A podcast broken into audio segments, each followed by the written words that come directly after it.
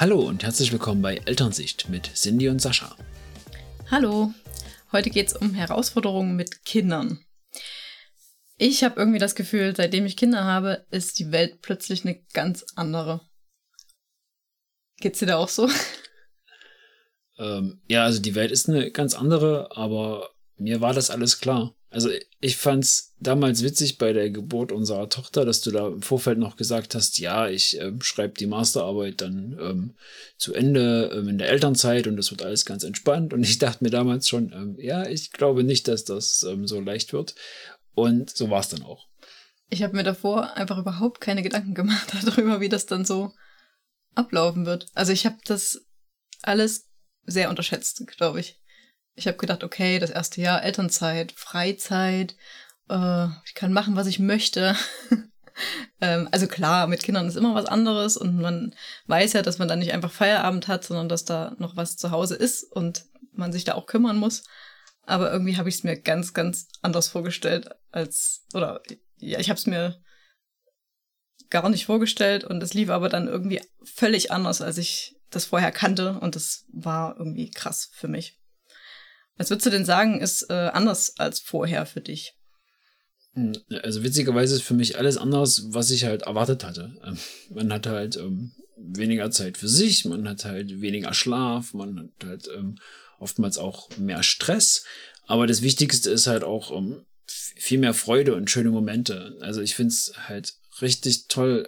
Also ich lache jeden Tag ähm, auf jeden Fall viel, viel mehr mit den Kindern und durch die Kinder und ich finde es auch schön mit den Kindern zum Beispiel, du gehst durch die Straßen und sie schauen halt irgendwie in ein Schaufenster und sehen die Dinge ganz anders, als wir sie sehen würden. Man kriegt halt nochmal einen komplett anderen Blick auf die Welt und das finde ich schön, das gefällt mir. Durch die Kinder, ja, finde ich auch. Aber auch so Ansichten, die man vorher hatte, die man jetzt irgendwie so überdenkt oder äh, ganz anders an bestimmte Sachen rangeht, finde ich, das hat sich auch total geändert bei mir. Und zum Thema Schlaf, ähm, da war ich ja echt noch der der, der Überzeugung, dass, ah ja, das erste Jahr mit Baby wird bestimmt anstrengend, aber danach schlafen die ja auch irgendwann mal durch.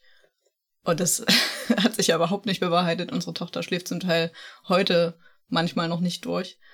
Gut, jetzt kam noch unser Sohn dazu, aber das hat sich bei mir, also ich bin ein Mensch, der eigentlich sehr, sehr viel Schlaf braucht, glaube ich. Und das ist wirklich ein sehr, sehr einschneidendes Erlebnis für mich, dass ich da nicht mehr so viel ähm, zum Schlafen komme einfach. Auch am Wochenende nicht. Na klar, die stehen auch auf. Ja, das habe ich vorher nicht so in dem Maße erwartet. Aber dafür funktionierst du ganz gut, finde ich. Ja, danke. also bei mir ist auch noch so ein Punkt, ich habe noch immer das Gefühl, dass ich jetzt, wo ich Kinder habe, auch viel verletzlicher irgendwie bin. Also so, ähm, was die Emotionen betrifft. Geht das nur Frauen so oder ist das bei dir auch so? Nee, das ist bei mir auch so. Also, also ich finde, man wird sehr viel sensibler bei dem Ki Thema Kinder, wenn es jetzt um Kinder geht, zum Beispiel. Jetzt ist es jetzt irgendwie irgendwelche Verbrechensfälle oder Entführungen oder selbst in irgendeinem Film, wenn da irgend so ein emotionaler Moment ist, oder dann kann man das halt viel besser und anders nachvollziehen. Das, das war vorher nicht so der Fall. Ja, gerade bei Filmen sehe ich das auch so. Da heult man eher mal mit, wenn man da was Trauriges mit Kindern sieht oder man stellt sich vor, wie es wäre, wenn den eigenen was passiert oder ist ganz, ganz schlimm, finde ich auch. Mm, über das Thema Organisation hat man ja schon mal gesprochen ähm, in der vorigen Folge. Äh, das ist natürlich auch eine Herausforderung. Was äh, mir noch schwerfällt, ist, ähm, diesen Perfektionismus irgendwie abzulegen, zu sagen, ich möchte äh, in meinem Job super gut sein, ich möchte die allerbeste Mama der Welt sein, ich möchte, dass es zu Hause immer ordentlich ist und da irgendwie ähm, zurückzutreten und zu sagen, ja, geht halt nicht alles. Und also schon mal in den einzelnen Bereichen. Also man kann nicht immer super in seinem Job sein, man kann nicht immer eine super Mama sein und, und zu Hause sieht es halt auch aus wie so. Aber das ist äh, sehr schwer für mich, da zu sagen, ah, ist halt so und wir versuchen unser Bestes. Also wir leben ja nicht im Müll. Das ist ja schon mal ein wichtiger Punkt für mich. Wir leben nicht im Müll. Es ist, ähm, in der Regel ist es schon ähm, hygienisch und sauber und man ähm, muss sich ja nicht durch irgendwelche ähm, Berge kämpfen, um voranzukommen. Mhm. Und ja, aber die, also ich glaube, der Perfektionismus ist echt so ein Problem, was wahrscheinlich die meisten Männer nicht so haben, weil man halt also schon alleine aus WG-Zeiten, also zum Beispiel unser Haus ist wesentlich ordentlicher als alle WGs, in denen ich hier gewohnt habe, denke ich. Das und. Und von daher ist es halt eine Verbesserung nach wie vor. Ja, okay. Ein anderer Punkt ist noch, dass ich mir ja früher überhaupt keine ähm, Gedanken zum Thema Erziehung gemacht habe. ja, man wächst da ja irgendwie rein. Und ich heute sehe, dass es eben so viele verschiedene Arten gibt, äh, wie man da in bestimmten Situationen reagieren kann. Ne? Also gibt ja auch verschiedene Erziehungsstile, nicht ohne Grund. Ähm, und da sind ja viele oft anderer Meinung. Und ähm, ja, bei mir kommt dann ab und zu so eine Unsicherheit auf. Ähm, Mache ich das jetzt richtig? Oder äh, ja, und darüber habe ich mir früher auch keine Gedanken gemacht. Da habe ich gedacht, okay, das läuft halt einfach und wird schon irgendwie und klar wird's stressig, aber ja. Aber, also, ich habe mir da schon Gedanken drüber gemacht. Gerade wenn man halt, naja, also, also vor allem halt durch, durch das ähm, engere Familienumfeld, da waren ja dann schon Kinder da und dann hat man, habe ich halt auch gesehen, okay, wie machen die das und wie funktioniert das und was ist da vielleicht so ein Punkt, und du hast dich aber dafür dann halt, als die Kinder da waren, wesentlich mehr damit beschäftigt. Und ich habe halt auch viele Sachen, wo ich dachte, das funktioniert halt ganz gut, wie 1, 2, 3, was ja quasi eine Drohung für die Kinder ist. Und dann kommen die natürlich auch, weil die spuren und dann irgendwie denken, es passiert was.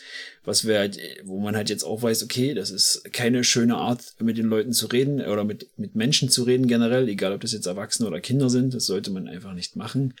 Und. Na, du kannst ja vielleicht mal ganz kurz erzählen, wie wir es denn so handhaben bei mhm. uns in der Familie. Also wir wollen nicht strafen oder irgendwie Gewalt anwenden. Ich glaube, das ist. Also da, da, da würde ich noch kurz weiter ausholen. Ich habe schon, also dieses Wort oder dieser Begriff anti-autoritäre Erziehung. Anti-autoritäre Erziehung? Anti-autoritäre Erziehung, so. Ähm, da habe ich schon immer die Augen verleiert und dachte, es sind jetzt irgendwelche, die dann sagen, hier, Torben Pascal, bitte schlag den Hendrik nicht mit der Schaufel auf den Kopf. Und ähm, der schlägt dann aber weiter und dann wird nichts gemacht und so. Also das, Gibt's das, das, ja aber auch. Ja, richtig, aber das, das habe ich damit verbunden und das ist ja generell falsch. Man kann das ja auch wirklich beziehungsorientiert äh, machen und mit den Kindern einfach reden. Und da gibt's aber so klare Grenzen, äh, auch bei uns, dass wir sagen, okay, wenn es jetzt irgendwie, wenn Gefahr ist, egal für das Kind oder für jemand anders, dann wird es halt sofort unterbunden und dann wird halt hinterher gesprochen und erklärt, wieso jetzt diese Situation entstanden ist. Aber sonst versuchen wir halt einfach viel mit Reden und einfach ein bisschen mehr mit Geduld und versuchen halt auch nicht alles auf die letzte Minute zu planen, sondern zu sagen, okay, wir lassen uns ein bisschen mehr Zeit und können das in Ruhe ja und können in Ruhe Dinge erklären. Ja, klappt jetzt nicht immer. Das ist ähm, halt, also lässt sich nicht vermeiden, dass mal Stress aufkommt. Aber ich hatte halt gestern erst eine Situation abends im Bad. Nach dem Zähneputzen, unsere Tochter wollte ähm, den Mund nicht ausspülen, hat dann angefangen, die Hälfte des Zahnputzbechers halt schon ins Waschbecken zu kippen und ich habe innerlich halt schon ein bisschen gekocht, weil ich dachte, okay, ich habe dir jetzt beim Zähneputzen geholfen und beim Fertigmachen und jetzt willst du nicht mal den Mund ausspülen. Wo ist dein Problem? Ich bin dann runtergefahren und habe halt gesagt, ist alles okay? Geht's dir gut? Und dann meinte sie, nein, ich bin traurig. Und dann habe ich gesagt, okay, dann spül doch erstmal deinen Mund aus, dann ähm, drücke ich dich und dann erzählst du mir, was los ist. Und das hat halt wunderbar geklappt. Sie kam dann an, ähm, hat sich von mir umarmen lassen, hat dann erzählt, was los ist, was auch gar kein großes Problem war, aber in ihren Augen, es war halt gerade in ihrem Kopf und ihr ging es dadurch nicht gut. Und ich habe halt erkannt, dass es ein Problem gibt und konnte das halt durch ein Gespräch lösen, musste jetzt nicht schimpfen oder irgendwie böse werden. Ja, also das können wir ja noch nicht so lange, muss ja. man ja zugeben. Ja, ne? deswegen ne? hat mich das sehr gefreut. Ja, das ist wirklich ein Erfolgserlebnis auf jeden Fall. Also wir wollen nicht schimpfen, wir wollen ähm, nicht so schnell hochfahren. Ne? Also das ist ja immer ein großes Problem, auch bei mir sehr. Ähm, aber nochmal auf die antiautoritäre Erziehung, die gibt's ja wirklich. Also manche sagen ja wirklich, die lassen den irgendwie alles durchgehen, äh, weil sie denen nichts verbieten wollen.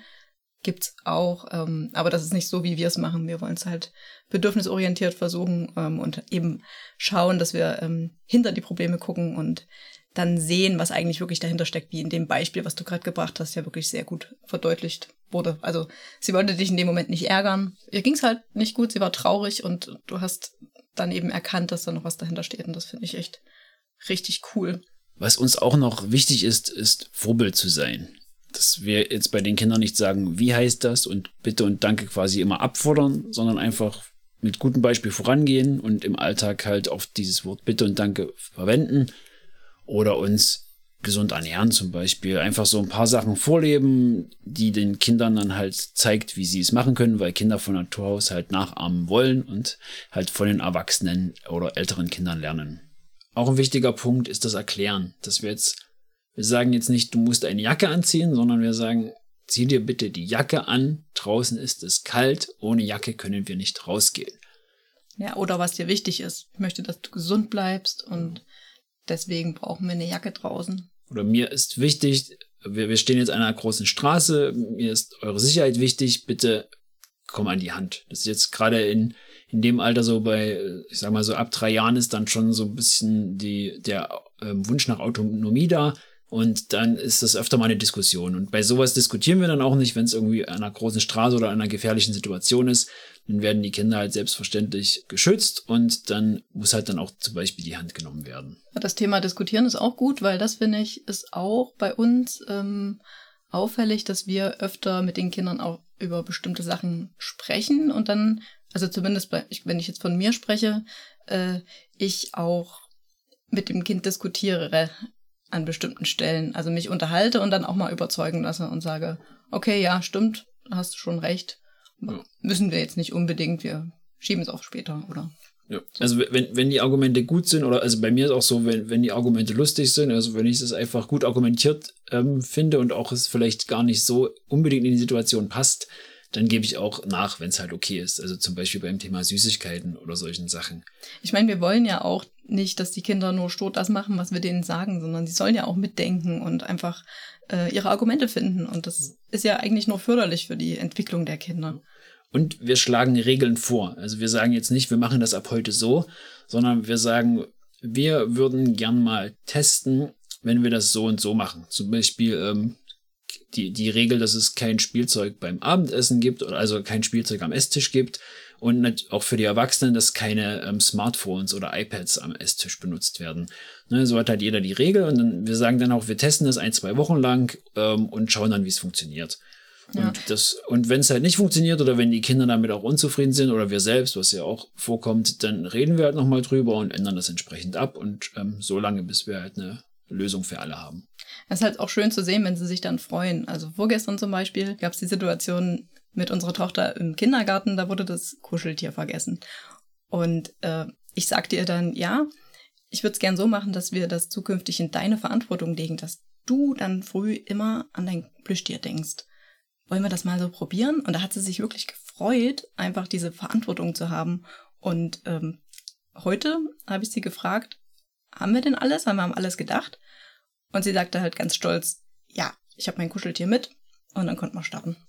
Das ist irgendwie schön zu sehen, dass sie dann auch mitgeht in dem Moment und diese Regeln auch, also ist ja im Grunde eine Regel, ne? Du bist jetzt verantwortlich dafür, denk dran. Ist halt die Frage, wie man es kommuniziert und ähm, wie sie dann drauf einsteigt. Und das fand ich wirklich schön. Also die, der frühere Umgang wäre dann gewesen, und das entdecke ich halt auch zum Beispiel, habe ich ähm, erst vor ein, zwei Tagen wieder im Kindergarten gehört, wo eine Mama zu ihrer Tochter sagte, ach, na, wo ist denn das? Na, das lag noch da und da. Ach so, ja, dann, dann musst du selber dran denken. Dann bist du jetzt schuld. Und es ist jetzt deine Schuld, dass du das nicht mitgenommen hast. Das Objekt der Begierde, ich weiß auch nicht, worum es ging, war halt nicht mit in der Kita, das Kind war so schon traurig und dann halt noch eine Schuldzuweisung bringen, ist halt ein schwieriges Thema. Und also das sind auch so Sachen, die ich halt durchbrechen muss, ähm, wo ich halt dann immer ein Problem habe. Mir ist auch wichtig, dass es immer irgendwie jemanden gibt, der eine Verantwortlichkeit hat. Dass jetzt halt jemand ein Verursacher oder ein Schuldiger ist, das ist halt schon so ein wichtiger Punkt in meinem Kopf und da muss ich ein bisschen dran arbeiten. Also der falsche Weg ist ja auch schwierig zu sagen, na jeder macht so, wie er es ähm, für richtig empfindet und man kann es so machen. Man, die möchten ja auch nur, dass das Kind Verantwortung übernimmt, ne? Aber in dem Moment ist es halt für das Kind nicht so besonders schön, das stimmt schon. Genau, ja. Ansonsten ist uns ja noch wichtig, ja, einfach Spaß zu haben, Zeit füreinander zu haben und also generell jetzt nicht nur in, auf Beziehung, äh, Erziehung, Beziehung, wie auch immer. Ich glaube, ganz viele Sachen lassen sich mit Spaß auch besser regeln. Wenn jetzt, wenn die Kinder früh im Bad noch ein bisschen krummelig sind und schlecht drauf, habe ich zum Beispiel letztens oder immer mal so eine kleine Handpuppe genommen und einfach damit ein bisschen rumgeklapst und halt geredet und guten Morgen gesagt und das reicht halt schon. Also dann kommt dann so das erste Kinderlachen und dann ist auch das Anziehen ein bisschen leichter.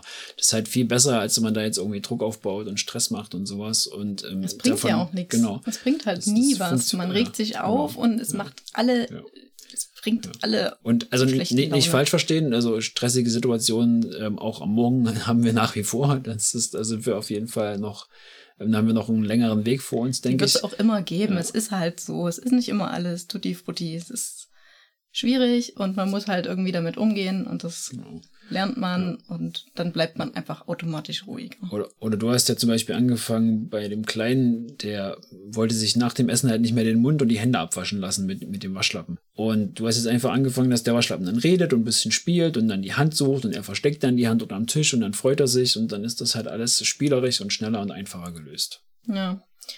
Das stimmt. Wo wir jetzt noch ein großes Problem haben, ist das Thema Zähneputzen. Und ich habe das auch vorhin erst wieder ähm, in einer Gruppe gelesen. Also das ist ja bei jedem irgendwie ein Problem, habe ich das Gefühl. Äh, der Kleine lässt sich einfach gerade nicht die Zähne putzen. Manchmal klappt es besser, manchmal nicht so.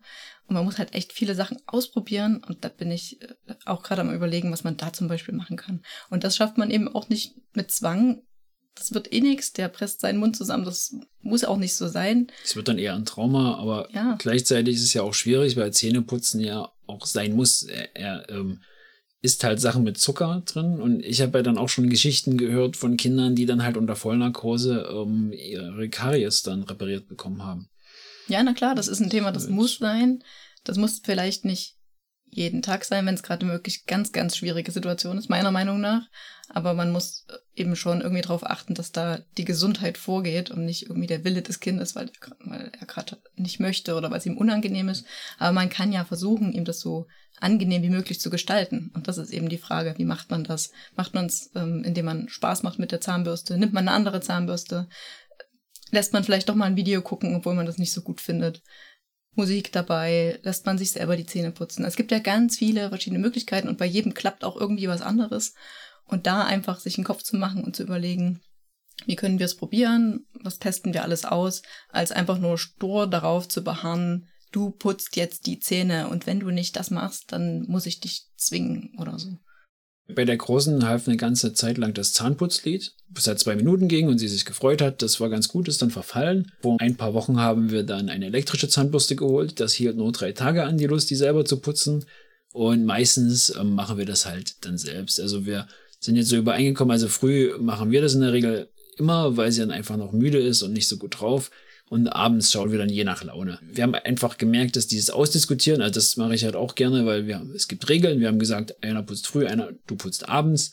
Und das klappt aber nicht immer. Und das führt dann immer nur zu Stress und wir versuchen es. Und wenn es nicht klappt, dann putzen wir ihr die Zähne halt schnell selber und sind dann stressfreier im Bad, stressfreier im Bett. Und dann ist meistens auch die Nacht ein bisschen ruhiger für sie, weil sie dann halt nicht so eine stressige Situation kurz vorm Schlafengehen noch verarbeiten muss. Ja, die Kinder sind dann meistens auch schon müde oder noch müde früh.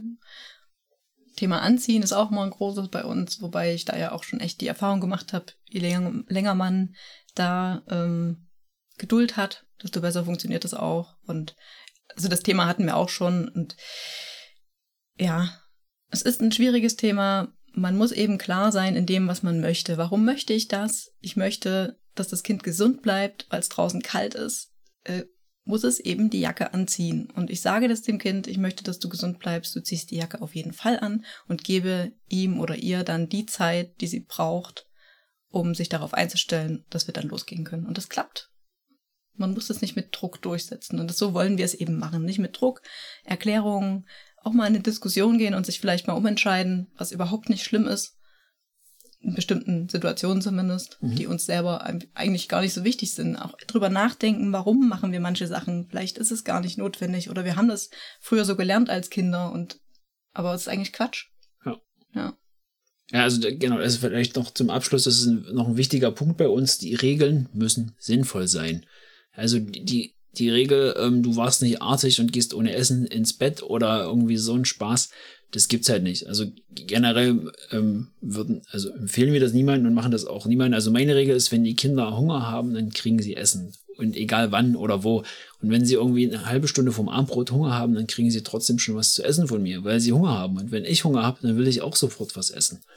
Und Genau, und also so Bestrafungen und wenn dann Sachen versuchen wir zu vermeiden. Auch Drohungen genau. steht auch mit dazu. Ja, ne? genau. ne? Androhung. Nicht nur durchziehen, ja. sondern auch diese Sache, dann gehst du eben alleine ins Bett heute. Ne?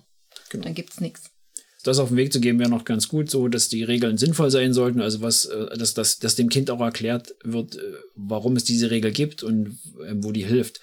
Zum Beispiel, dass es beim Abendessen keine Handys gibt, damit halt keiner abgelenkt ist und man halt miteinander sprechen kann und dass es kein Spielzeug gibt, damit das Spielzeug ähm, sauber bleibt, ähm, weil man ja dann doch mal die Hände dreckig Ja, das ist wieder die Frage, ne? Ist macht. das so wichtig eigentlich? Halt, Was möchtest du ja. wirklich? Du möchtest wahrscheinlich ja, in Ruhe essen und das Kind möchte spielen. Gut. Hm. Na gut, aber mit Spielzeug hätte man mehr Ablenkung. Also es gibt halt schon diverse Sachen, die jetzt wirklich gegen Spielzeug meine, am Esstisch sprechen. Ja, es, gibt, es gibt Konsequenzen, es gibt wirklich natürliche Konsequenzen. Wenn es regnet, wird man nass. Und es gibt Konsequenzen, die man sich sonst wie schön reden kann, weil man es, weil es einem einfach in dem Moment nicht passt.